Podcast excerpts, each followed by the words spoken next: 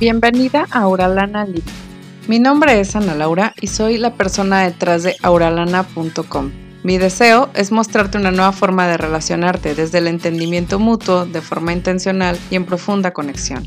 En este podcast hablaremos sobre tu personalidad, cómo romper con los patrones inconscientes que están saboteando tus relaciones, cómo generar la verdadera conexión con tus hijos y con tu pareja, y cómo reconocer tus emociones, vivir con ellas y hasta ser feliz en el proceso.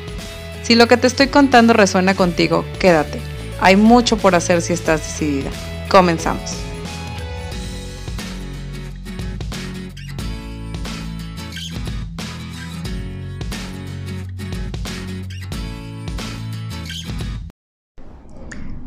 El día de hoy vamos a hablar acerca de los mitos en las relaciones.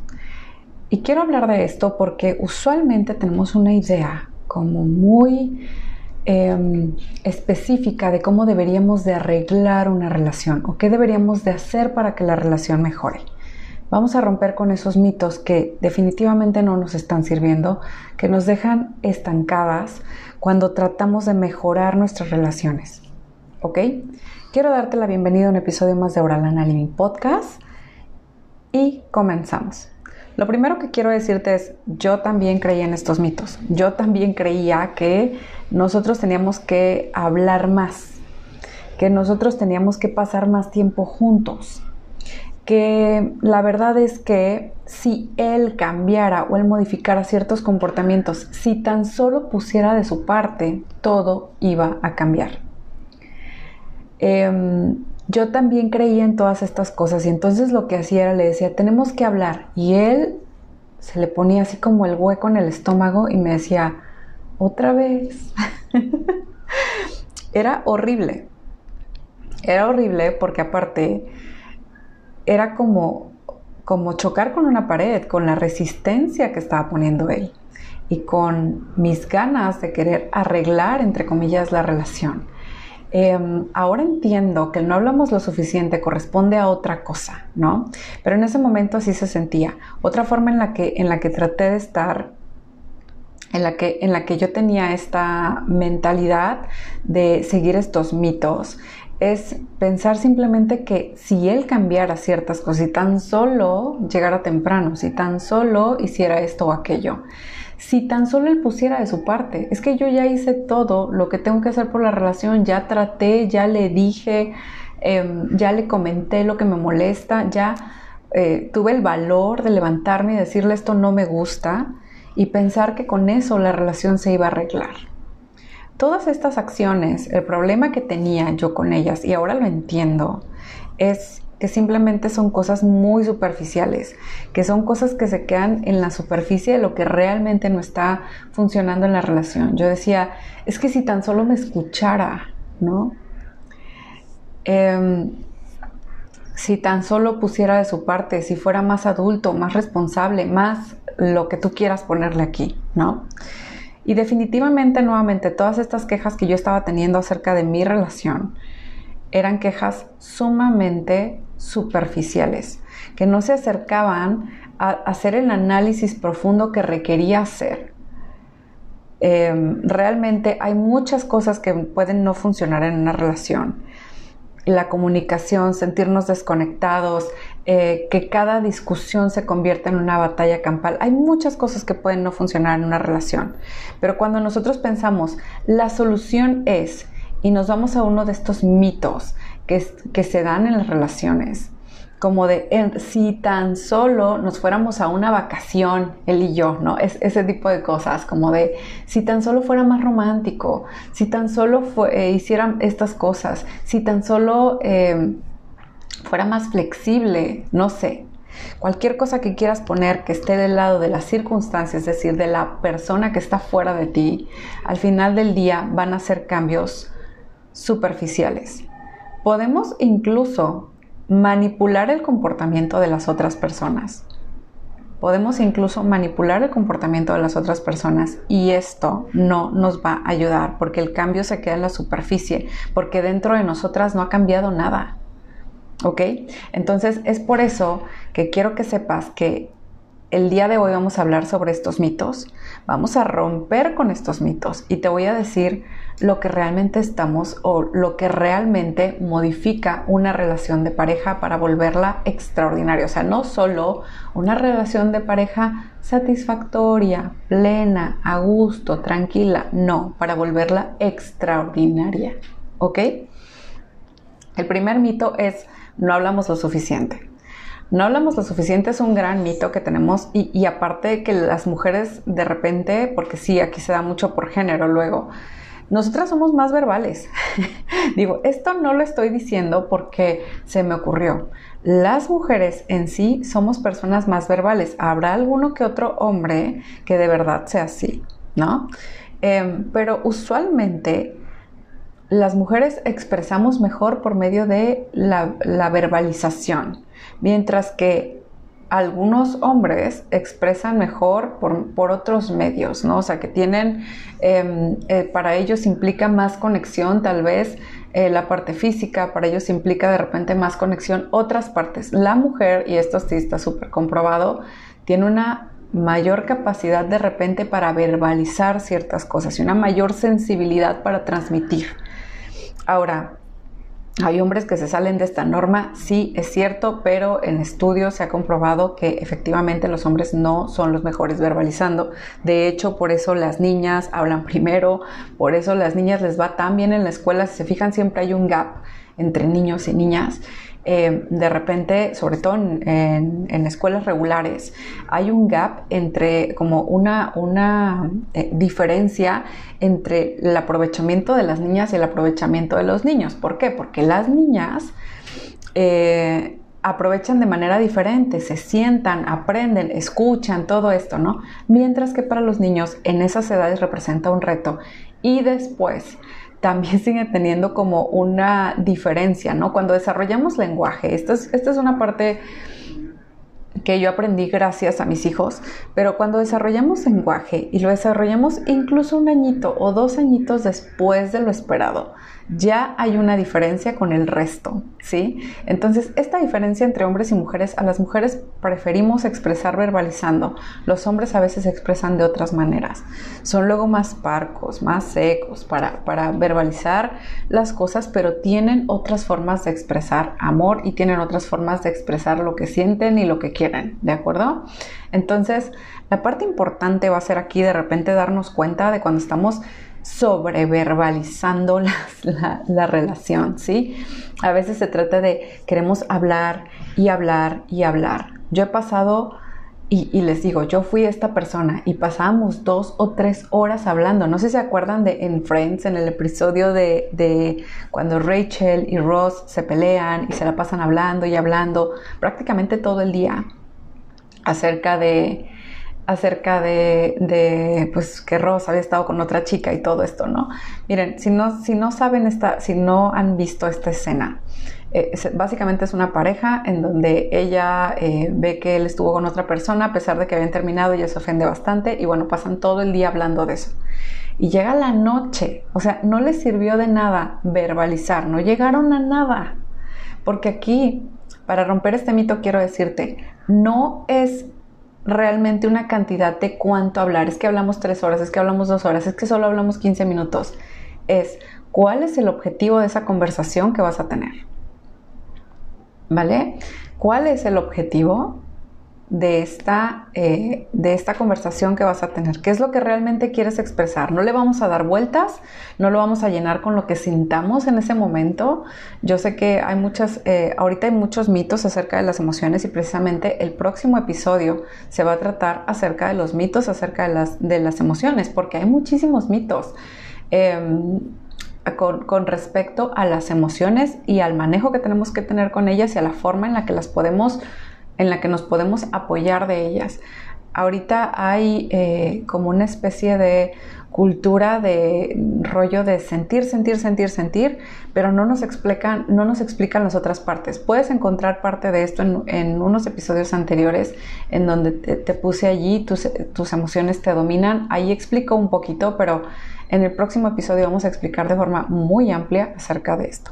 ¿Ok?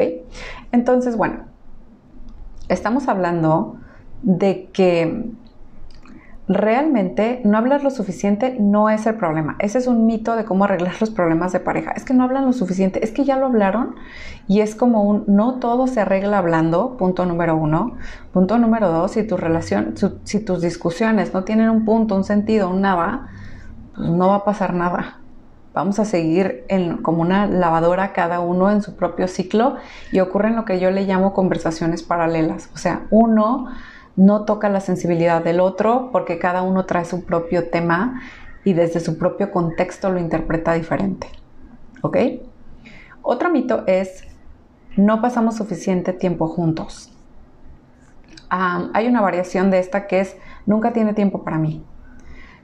Miren, em, usualmente cuando nosotros estamos teniendo problemas en una relación de parejas hay lo que, lo que llamamos em, hay lo que llamamos el que confronta o el que trata de solucionarlo confrontando o enfrentando la situación y hay quien evade.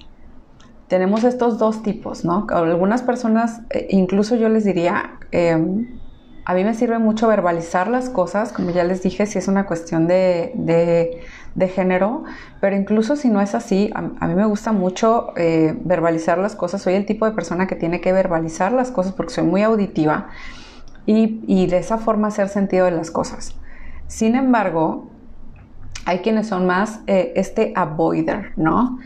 Eh, este avoider como es, o este, este evitador como es. Pues básicamente son personas que dicen, mejor lo hablamos después, ahorita no tengo tiempo, ahorita no quiero, y les dices el tenemos que hablar y sienten como un hueco en el estómago y es así como de no, o sea, yo no quiero hablarlo porque ya lo hemos hablado 18 mil veces, no llegamos a nada. Y entonces mejor sabes que voy a llegar súper tarde para que, para que eh, no tengamos que hablar otra vez del tema. Y más si sé que en, ese, que en ese hablar vamos a sacar cosas del pasado. Eso es como de las cosas que más pesan, ¿sí? Cuando estamos hablando de algo y de repente alguien nos saca algo del pasado que no tiene nada que ver con este momento presente, pero que fue como una situación similar y como que me lo recordó y déjame se lo recuerdo y todo esto, eso es uno de los vicios que tenemos y que créanme que no nos está ayudando en nada a generar una, comunicación limpia. Lo que pasó, pasó. ¿Qué, ¿Qué, decidiste en ese momento del pasado hacer? No, pues perdonarlo. No, pues sabes que decidí que ya no quería eh, tratar ese tema. Esa decisión que tú tomaste, te la replanteas cuando vuelven a tener esa conversación. Entonces, es importante que tú sepas que estás entrando allí, o sea, que en lugar de...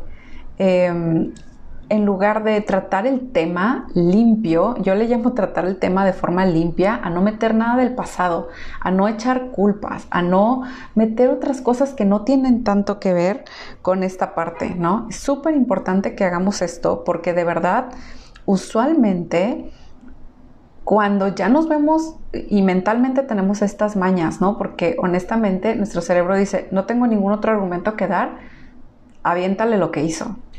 No tengo nada más que decirle, acuérdale de cuando te lastimó, ¿no? Y esto lo hacemos de las dos partes, ¿eh? No crean que esto es cuestión de género, no, o sea, allí sí Em, lo hacemos todos, tenemos esa muy mala costumbre de estar sacando las cosas del pasado en asuntos que no tienen nada que ver en el presente, cuando en esas cosas del pasado ya tomamos unas decisiones específicas. Si aún estás pensando qué vas a hacer con esas cosas del pasado y no has tomado esta decisión, créeme que la estás tomando incluso en tu inacción. Si te quedaste en la relación, si decidiste tratarlo después, eso también es una decisión, ¿ok? Entonces, bueno, em, pensar, esta, nuevamente, esta es una variación de eso, ¿no? Él prefiere estar con otras personas. Em, pensar cosas como, soy la única que pone su parte en esta relación. Ese es como uno de los pensamientos que más se nos viene, digamos que no es, no es un mito, pero siempre que estamos hablando con alguien acerca de nuestras relaciones y por qué no funcionan, usualmente decimos, es que soy la única que pone su parte en esta relación. Y créanme que esto tampoco es por género, ¿eh? o sea, me ha tocado él, ella, eh, eh, decir, yo soy el único que pone su parte en esta relación, yo soy la única que pone su parte en esta relación, ¿vale? Es como un pensamiento súper venenoso que nos deja en un impasse. que nos deja como en un contra la pared, ¿no? Que nos deja como de, ah, no puedo pasar este bloqueo, porque si yo pienso que soy la única que pone de su parte en esta relación y mi percepción es esa, acuérdense que percepción es igual a realidad. Entonces, si yo percibo eso, lo voy a sentir real. Así como cuando escuchas ruidos en la noche y te imaginas cosas y dices, ¡ah! empiezas a sentir que tu corazón late, que muchas cosas pasan y de repente te das cuenta que era un gatito, este, o que era tal cosa, era como, es como de en mi mente sí se hizo real y por lo tanto yo tuve todas las señales en mi cuerpo de que esto era real. Cuando yo pienso, soy la única que pone su parte en esta relación, filtro o me encargo de no ver lo que esta persona hace por la relación. ¿Ok? Me pongo, me predispongo para pensar, yo soy la única que pone de su parte en esta relación y voy a filtrar todo lo que no corresponda a esa realidad. ¿Ok? Porque yo en mi mente ya lo estoy viviendo así. Entonces es súper importante darnos cuenta de esto. ¿Ok? Si nosotras pensamos, otra parte de esto es, eh, no tiene disposición para arreglarlo. Esta es como otra, ¿no? ¿Quién quiere vivir con problemas en su relación? ¿Quién quiere tener discusiones todos los días? ¿Quién quiere vivir sin hablarse con su pareja? ¿Quién quiere eso? nadie, nadie lo quiere. Y sin embargo, nosotras decimos, no, no, no, es que, y digo nosotras que pues, yo soy mujer, ¿no? Pero básicamente, este si, si tú estás en esta situación em, y tú piensas, es que no quiere arreglarlo, es como igual, es un pensamiento que habría que cuestionar, ¿no? Es como de, probablemente si tiene disposición, nada más no quiere hacer lo que tú, lo que tú dices, ¿no? Tiene, tiene ganas de que se arregle, sí, pero probablemente no está tomando las acciones para hacerlo, sí. ¿Por qué? Porque todos vivimos regularmente en un automático. Entonces, antes de simplemente señalar y decir es porque tú no tienes la disposición para arreglarlo. Hay que empezar por, por ti, porque tú seas ese ejemplo del cambio, esa inspiración, ese yo tengo disposición para arreglarlo y yo tomo acción para arreglarlo. No nada más digo que yo soy la única que quiere arreglarlo, ¿no? Y otra vez, es que yo soy la única que tiene disposición para arreglarlo porque yo sí estoy en la casa. Yo sí tengo disposición para arreglarlo porque yo sí quiero confrontar. Yo sí tengo disposición para arreglarlo porque yo sí hablo y, yo sí quiero verbalizar todo esto, ¿no? No funciona así. O sea, pues, honestamente ahí tenemos que darnos cuenta de que en ese caso tampoco nosotras tenemos la disposición para arreglarlo porque en realidad no estamos haciendo nada distinto de lo que ya estábamos haciendo. No estamos haciendo nada diferente. No estamos, no estamos eh, generando cambios realmente. Simplemente estamos diciendo, pues el otro no lo hizo, no quiere y adiós, ¿no? Em, usualmente, usualmente pasa esto. Em, ahora, otro mito, y que este sí tiene mucho que ver con el género masculino. De, verdad, ahí sí digo, qué, qué impresionante que traigan este discurso, ¿no? Es que ella, porque digo, los dos tenemos nuestros, nuestros, nuestras cosas, ¿no? Usualmente de, las mujeres eh, veo mucho este, no hablamos lo suficiente, no pasamos tiempo juntos, no quiere arreglarlo. Del otro lado también hay mucho este, no quiere arreglarlo. Em, del otro lado también veo mucho este, soy el único que pone eh, de su parte en esta relación. Em, del otro lado también es, nada más la quiere hacer de tos.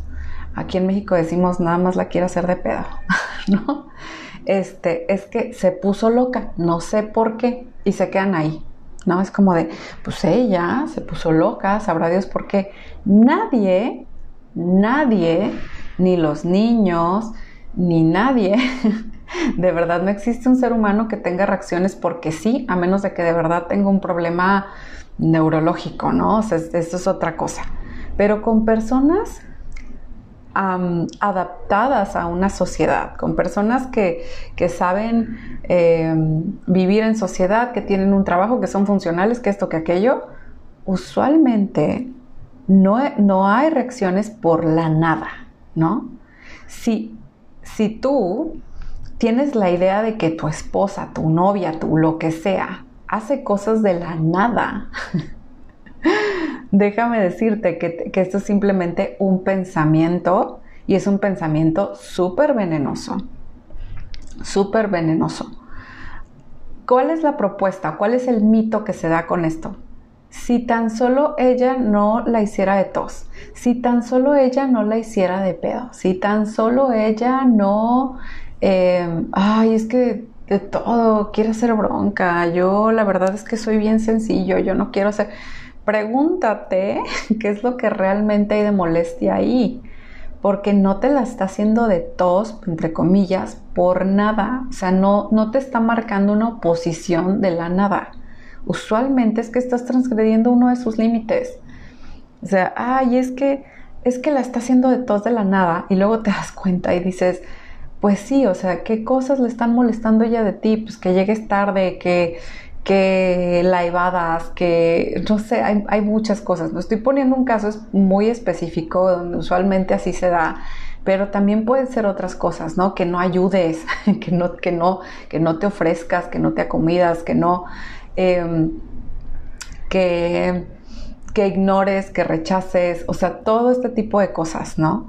Es como de em, vamos, la gente no reacciona de la nada, no solo la gente, o sea, mujeres, hombres, L, ¿no? O sea, de verdad, em, todos tenemos reacciones y no, nadie hace cosas de la nada, ¿vale? Ok. Em, el problema es que su familia no me quiere. Miren, de por sí ya la convivencia en pareja es, compleja en el aspecto de que tenemos que ponernos de acuerdo, tenemos que llegar a acuerdos, tenemos que hacer negociaciones, tenemos que practicar nuestra tolerancia, tenemos que practicar em, todo esto. Ahora imagínate cuando tú llegas extraño o extraña a un sistema que ya funciona de una cierta manera, que ya tiene una cierta dinámica. Así habláramos de pláticas prematrimoniales, yo les diría, este sería un tema súper importante que nos demos cuenta. ¿Qué tan importante es la familia de eh, la persona con la que yo quiero estar para él o para ella? Para ella, ¿no? ¿Qué tan importante es su familia, su dinámica, sus cosas, sus costumbres? ¿Vale? Y no querer que todo gira en torno a nosotros o a nosotras, ¿ok? Súper importante esto. ¿Por qué? Porque usualmente em, estamos pensando que las personas se mueven en base, o sea, que el sistema se mueve en base a nosotras. Y no funciona así.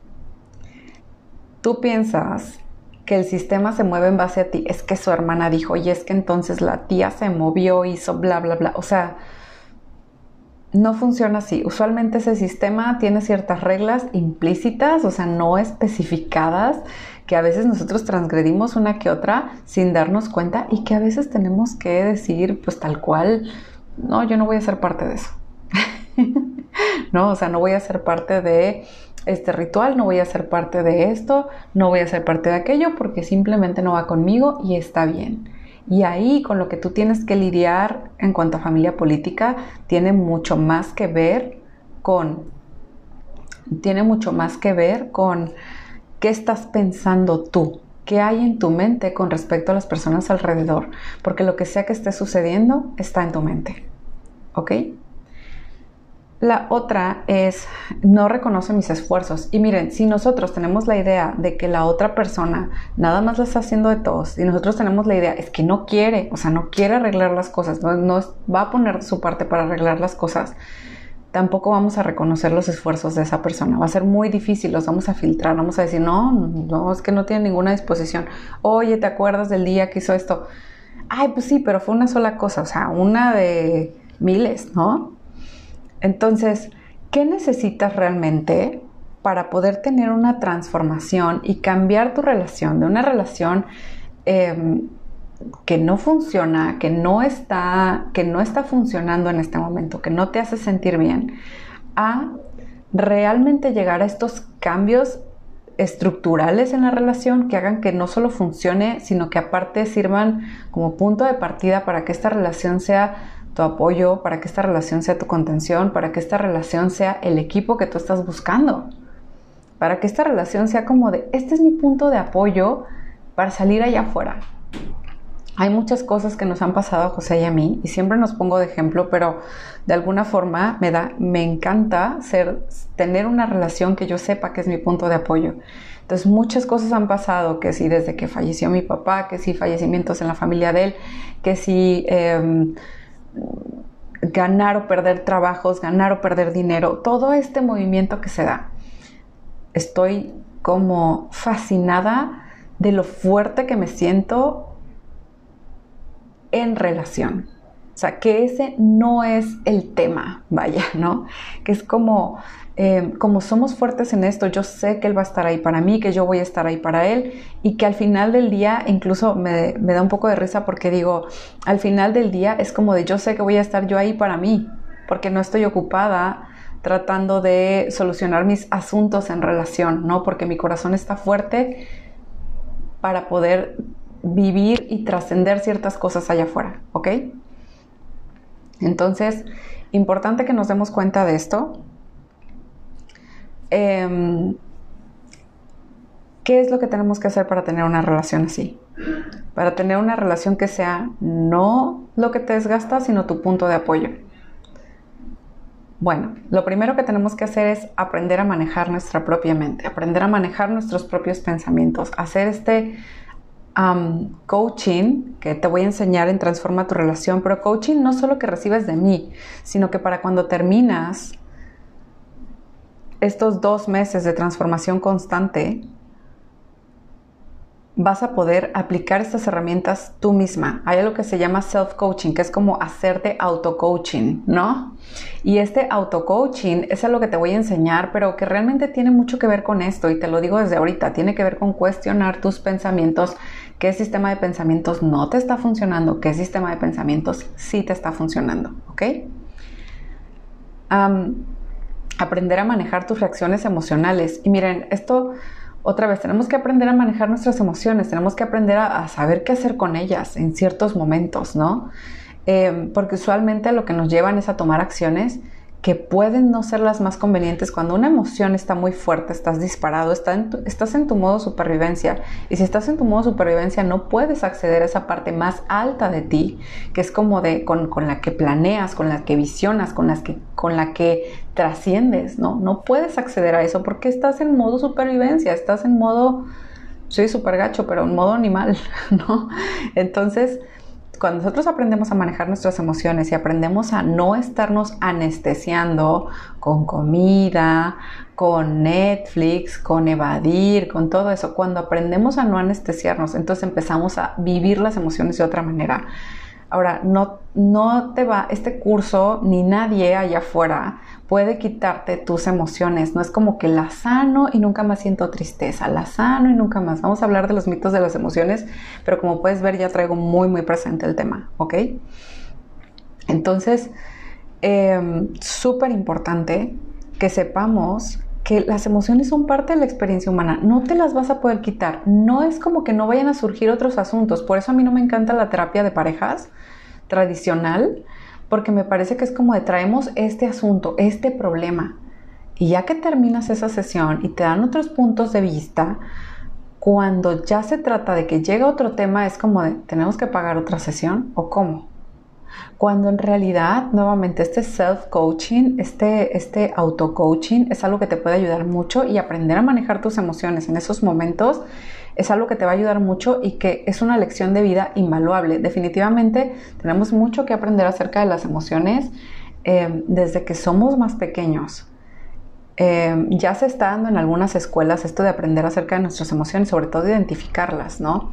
Pero creo que esto va más allá y que es una práctica de toda la vida y que ahorita de repente nos, nos pueden poner como de este, en este momento se está dando en las primarias o en el kinder o en la escuela Waldorf o lo que sea, ¿no?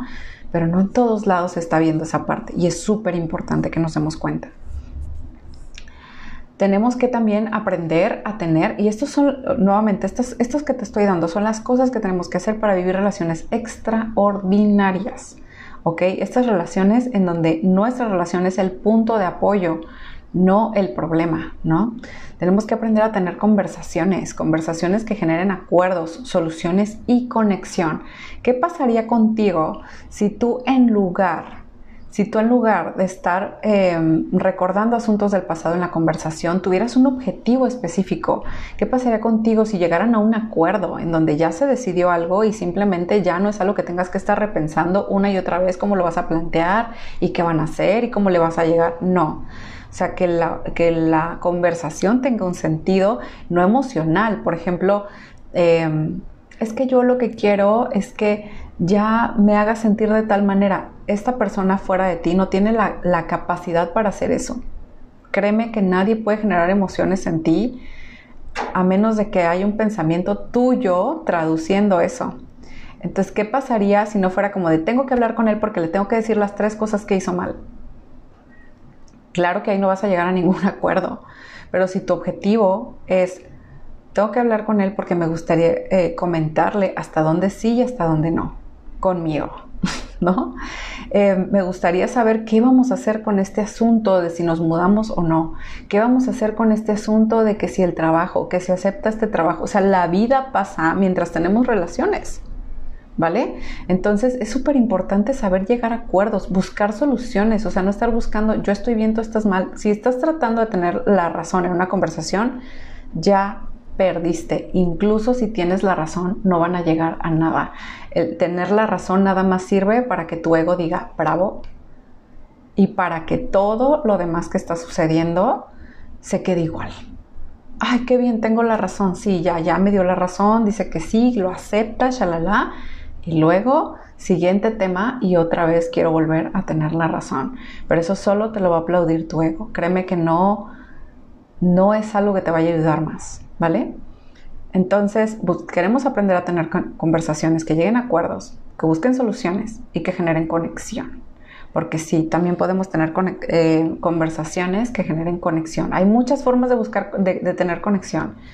Em, una de las formas en las que yo siempre más recomiendo es chequen mi episodio de los cinco lenguajes del amor, porque no, no nada más se expresa hablando. Ok, bueno, tenemos que también aprender a hacer las cosas con todo y miedo y sostener la incertidumbre. Es que sí, en relaciones no es blanco y negro. tenemos que aprender a poner el límite con todo y miedo. Tenemos que aprender a decir que no con todo y miedo.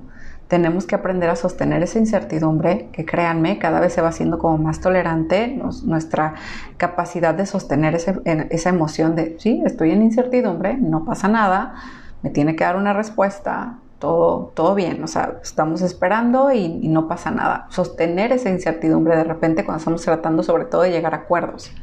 Pero sí, es para, para y, y, yo se los he dicho muchas veces, incluso en sesiones. En sesiones yo creo que es de mis frases favoritas que uso porque de verdad lo creo y lo vivo. Para las relaciones y para todo lo que tenga que ver vivir el amor, se necesita ser valiente. No, no puedes decir, le quiero sacar, bueno, más o menos me comprometo. No, tienes que ser valiente y ser valiente implica ser vulnerable. Eh, es que en una relación no vas a tener conexión a menos de que no te animes a tener esta vulnerabilidad, ¿ok? Otra parte es aprender a sostener el deseo, aprender a, disfrutarte, a nutrirte, a generar, aprender a sostener el deseo y, nutrirte y disfrutarte y este autocuidado te va a ayudar mucho para generar una atracción genuina, una atracción que no se acaba.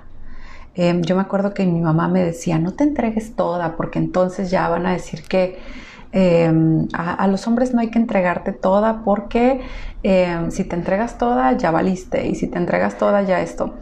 Este es un super mito en relaciones. que no les incluí en este episodio porque no era, no era exactamente el tema, pero es un mito es un mito, no es cierto que si te entregas toda, o sea, estamos todo el tiempo como guardándonos, como de no le vayas a dar demasiado amor, porque se intoxica, se empacha y te deja, ¿no? Em, no, no funciona así. Pero lo que sí te puedo decir es que si tú te gustas a ti, si tú aprendes a nutrirte, a disfrutarte, a darte placer, no va a haber nada que no te haga atractiva, ¿ok? No va a haber forma de que esta persona no te vea de forma atractiva. Eso es lo que nos atrae de las otras personas. Sí, nos atrae el misterio al principio, pero eso nos sostiene una relación a largo plazo. Entonces, eh, cuando se trata de relaciones a largo plazo, este es un asunto distinto. Tenemos que aprender, sí, a sostener el deseo y te voy a platicar en transformar tu relación. ¿Cómo puedes sostener el deseo? ¿Cómo puedes hacer que el deseo no sea una cosa de, bueno, pues ya tenemos tanto tiempo de casados y entonces ya cada año, no. y también te voy a eh, platicar acerca de cómo hacer este autocuidado específicamente, ¿no? Cómo nutrirte, cómo disfrutar de ti, que creo que eso es algo que cuando regresamos a nuestra esencia, cuando, cuando conectamos con nosotras mismas, aprendemos mucho mejor de nosotras mismas que de alguien externo. Precisamente por eso, este es un programa de coaching, Transforma tu relación es un programa de coaching, ¿no? Em, ¿Por qué? Porque no estamos buscando, em, no estamos buscando darte el tip, la píldora, el no. O sea, quiero que sea una práctica, que aprendas a pensar y a sentirte y a vivirte de una manera que genere cambios en tu relación, que realmente transforme tu relación. Es súper importante regresar a nuestra esencia y romper con nuestro querer agradar todo el tiempo a los demás, que es como algo eh, que sí hacemos, pero que no nos funciona para nada en las relaciones sobre todo. ¿no? Nos deja muy desempoderadas, muy, em, muy desempoderadas en esos momentos tal cual, ¿no? Em, ok, entonces, nuevamente, yo te estuve platicando aquí de las cosas que tú tienes que hacer o que tienes que nutrir en ti para poder llevar a cabo esto de tener relaciones extraordinarias. Por supuesto que te quiero recomendar también que te unas a mi programa porque realmente sé lo transformador que es. Y en este nuevo formato que le estoy poniendo, que es un programa de coaching, espero que realmente tú seas independiente para poder lograr estas cosas. ¿Vale? Entonces, para mí es muy, muy importante que tú sepas cómo vivir esto, cómo, cómo hacerlo tú misma, cómo generarlo tú misma para que no tengas que estar recurriendo a un programa y otro programa y otro programa para poder tener una relación extraordinaria. ¿Vale?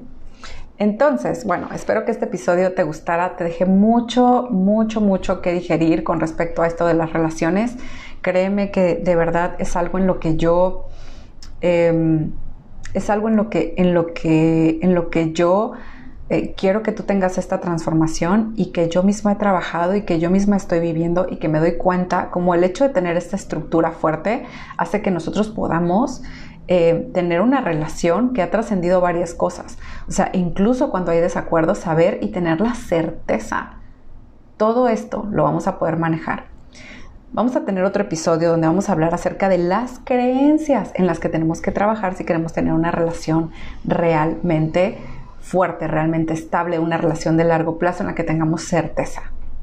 ¿Vale? Entonces, bueno, te espero ahí, te mando un beso, un abrazo y nos vemos pronto. Si este contenido resuena contigo, te invito a suscribirte al podcast y de esa forma no te pierdas ningún episodio. Compártelo en tus historias de Instagram y etiquétame o envíame un mensaje directo. Recuerda que solo así puedo conocer tus opiniones y de paso nos ayudas a llegar a más personas.